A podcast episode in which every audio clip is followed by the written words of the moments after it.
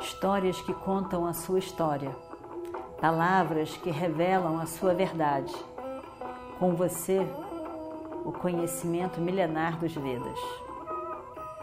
Escute diariamente e recomende a um amigo.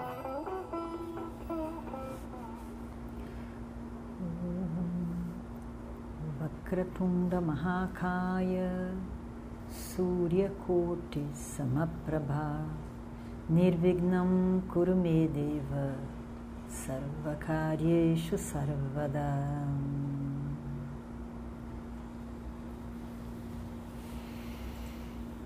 Na nossa história de hoje, os pândavas estavam na floresta. Bhima, muito chateado com aquilo tudo, querendo ir para a guerra imediatamente. E o Destira dizendo que não tinha jeito, que ele tinha prometido que eles iam ficar 13 anos ali na floresta e que ele não ia ter guerra naquele momento. Arjuna tentando organizar os dois. E nisso apareceu Vyasa. Vyasa então diz para eles que Yudhishthira estava certo, não era a hora certa. E Bhima, além do mais, se vocês lutassem agora, vocês não sairiam vencedores. Tem que esperar de fato um pouco mais, vocês têm que se preparar melhor e o tempo tem que passar um pouco. Nesse momento, Duryodhana está com muitos aliados, porque do lado de Duryodhana está Drona, está, evidentemente, Dhritarashtra, o pai, e ainda Bhishma, em defesa da coroa. Então, agora não é a hora. Vai ter que ter paciência mesmo. Mas, ali no mais tem Iradeia, não podemos esquecer. Iradeia é poderoso, um grande guerreiro. Bhishma estudou com Bhargava, o maior guerreiro e mestre de todos os tempos de armas. É, Drona estudou com Bhargava e Iradeya estou com Bhargava. Três discípulos de Bhargava do lado de lá. Vocês têm que se qualificar. Vocês precisam se qualificar. Então, orientou Yudhishthira de que ele mande Arjuna para fazer tapas, asceses, para Shankara, para conseguir a arma, Shankara, Shiva Shankara, né? para conseguir a arma Pashupata, que era a grande arma de Shiva. Grande arma, poderosa, que tem a capacidade de, de destruir o universo inteiro, o universo inteiro, não é um pedacinho.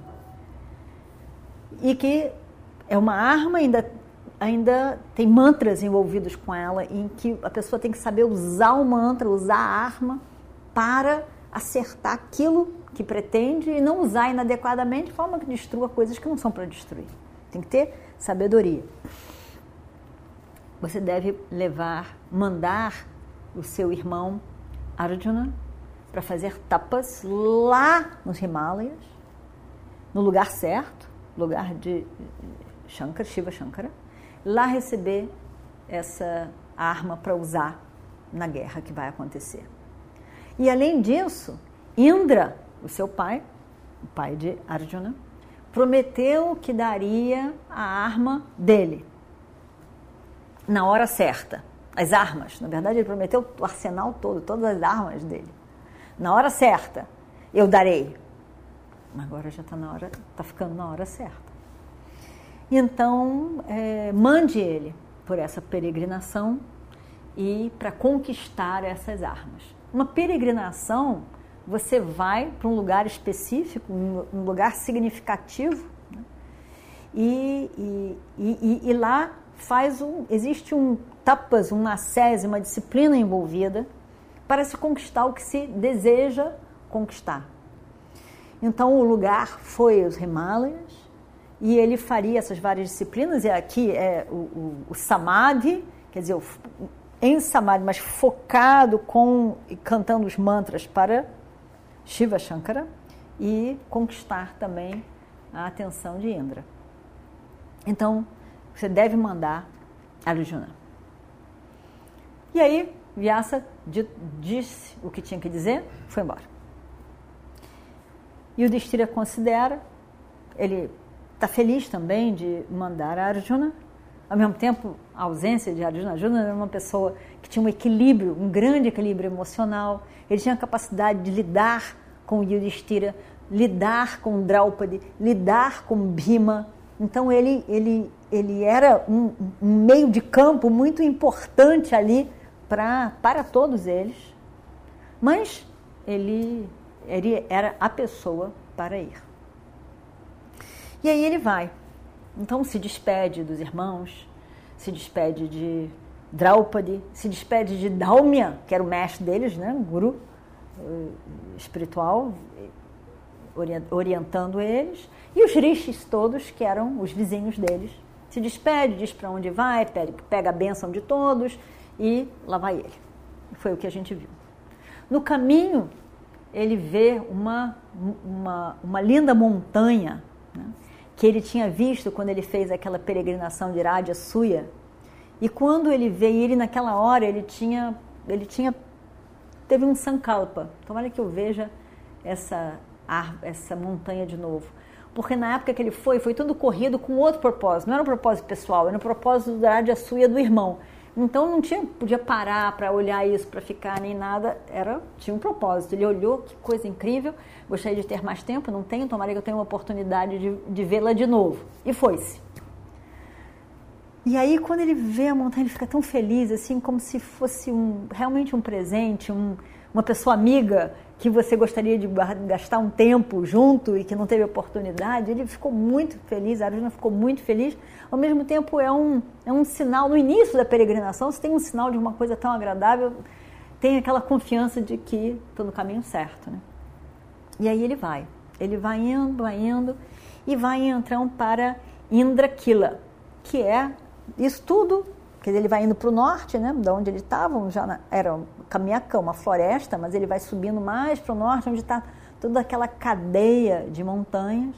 Todas essas montanhas pertenciam a esse grande reino que era a, a, a Índia, né, Aquele, aquela área toda deles, que agora tem parte que já não pertence mais para a Índia, até mesmo o Everest não é mais da Índia. Né?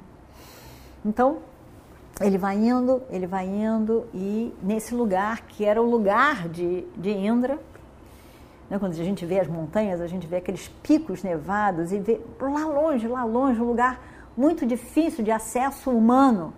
E dizem que esse é o lugar de, de, de, de, de meditação de, de Shiva, Shankara. Esse é o lugar de meditação, é Indra. Então, esses lugares em que o, o acesso humano é muito, muito difícil. Né? Hoje em dia, mais lugares nos Himalaias podem ser acessados pelas peregrinações, pessoas viajando. Né? Hoje em dia, até mesmo o Everest, as pessoas vão escalando e chegam até lá. Mas imagina ainda quando eram florestas e não caminhos meio abertos.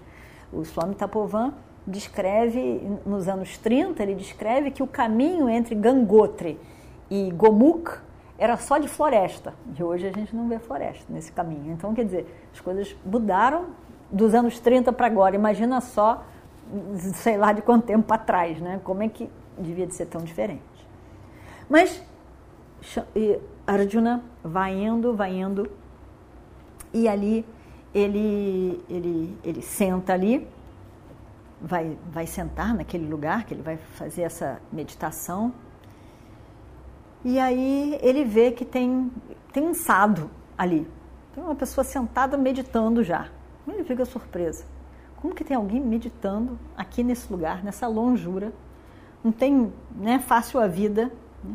porque só neve. Tem uma, você tem que estar disposto a, a, a, a não comer, a comer minimamente algumas raízes que você encontre. É, é difícil.